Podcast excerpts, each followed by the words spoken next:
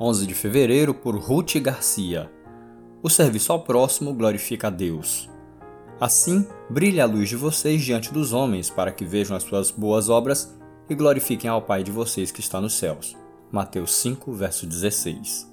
No texto de Mateus 5, no Sermão do Monte, Jesus declara que somos a luz do mundo, e é uma grande bênção poder ser luz, pois a luz mostra as coisas como elas são.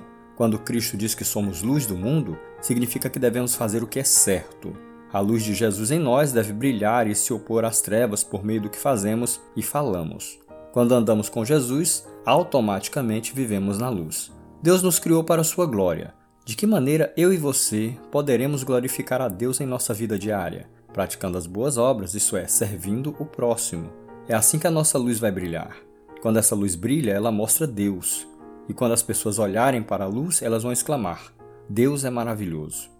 Sabemos que glorificamos o Senhor nos momentos de louvor no culto da igreja e quando compartilhamos o Evangelho de Jesus.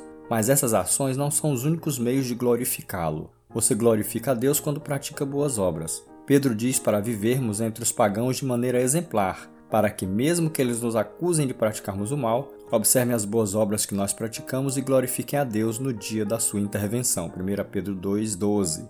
A Bíblia nos ensina então que boas obras são todas as coisas que fazemos pelo bem do próximo e para a glória de Deus. Por isso, pratiquemos boas obras para que a nossa luz brilhe e o Senhor seja glorificado.